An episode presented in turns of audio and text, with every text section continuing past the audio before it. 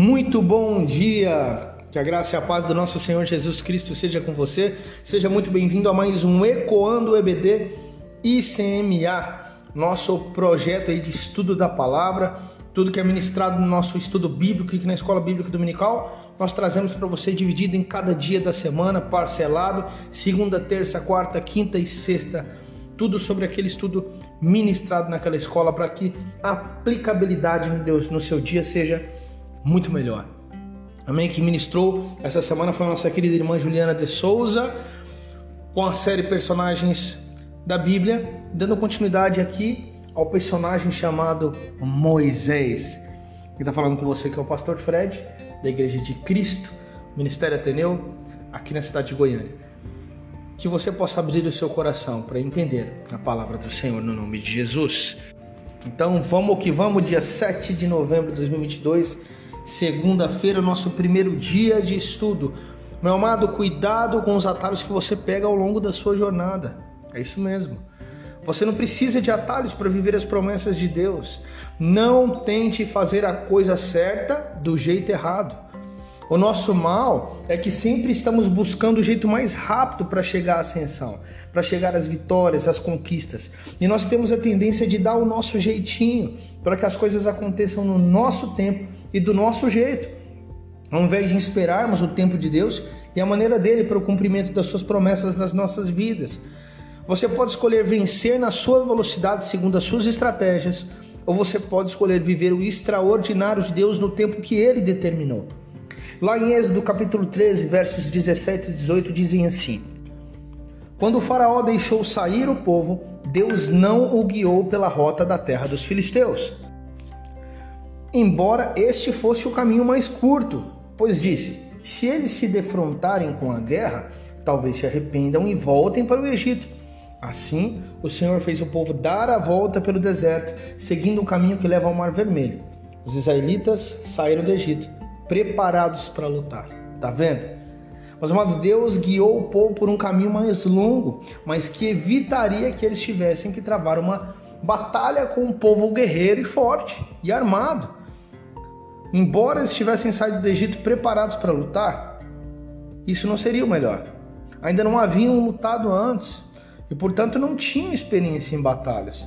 Outro ponto a ser considerado aqui é que os filisteus tinham um grande poderio militar, principalmente, porque eles dominavam a questão da tecnologia do ferro, mas também porque eram homens grandes e fortes.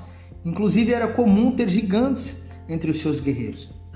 Meus amados, se Deus tivesse conduzido os israelitas pelo caminho mais curto, eles tivessem que enfrentar os filisteus em um campo de batalhas, Deus certamente concederia a vitória aos israelitas da sua forma. Todavia, o Senhor os conduziu por um caminho mais longo, não somente para poupá-los numa sangrenta batalha, mas para que o povo não se perdesse em suas emoções, para que eles não desistissem e voltassem ao lugar de onde eles foram tirados.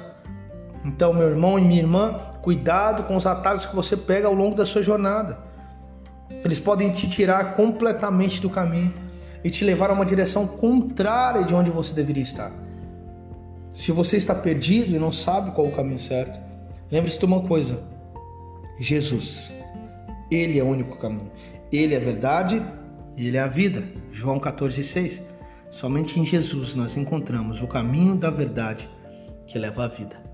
Amém? Senhor, nosso Deus e Pai, nós agradecemos a Ti, Pai. Que toda honra e glória seja ao Senhor, toda adoração te agradecemos pela tua misericórdia, graça, pelo teu amor, pelo teu perdão, por tudo que o Senhor fez, faz e continua fazendo pela tua igreja, pelo teu reino, por todos nós, Pai. Muito obrigado.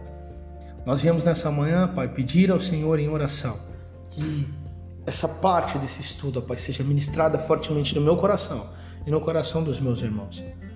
Pai, não queremos tomar o atalho, o caminho mais curto, mas, independente se for mais curto ou longo, o que importa é que seja um caminho traçado pelo Senhor.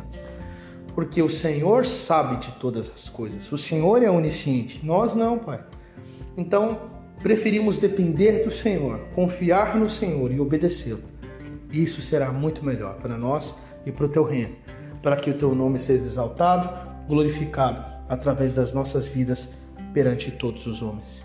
Em nome de Jesus, nós te agradecemos aqui pelo Ecoando e que o Senhor possa abençoar a tua igreja, a tua noiva, que o Senhor possa edificá-los na sabedoria da tua palavra. No nome de Jesus oramos ao Senhor, Pai.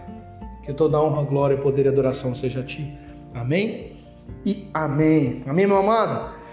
Por favor, compartilhe desse estudo com outras pessoas para que eles possam se interessar pela nossa CBD, ok? Para que possam frequentar a nossa escola bíblica dominical e se tornarem conhecedores da palavra.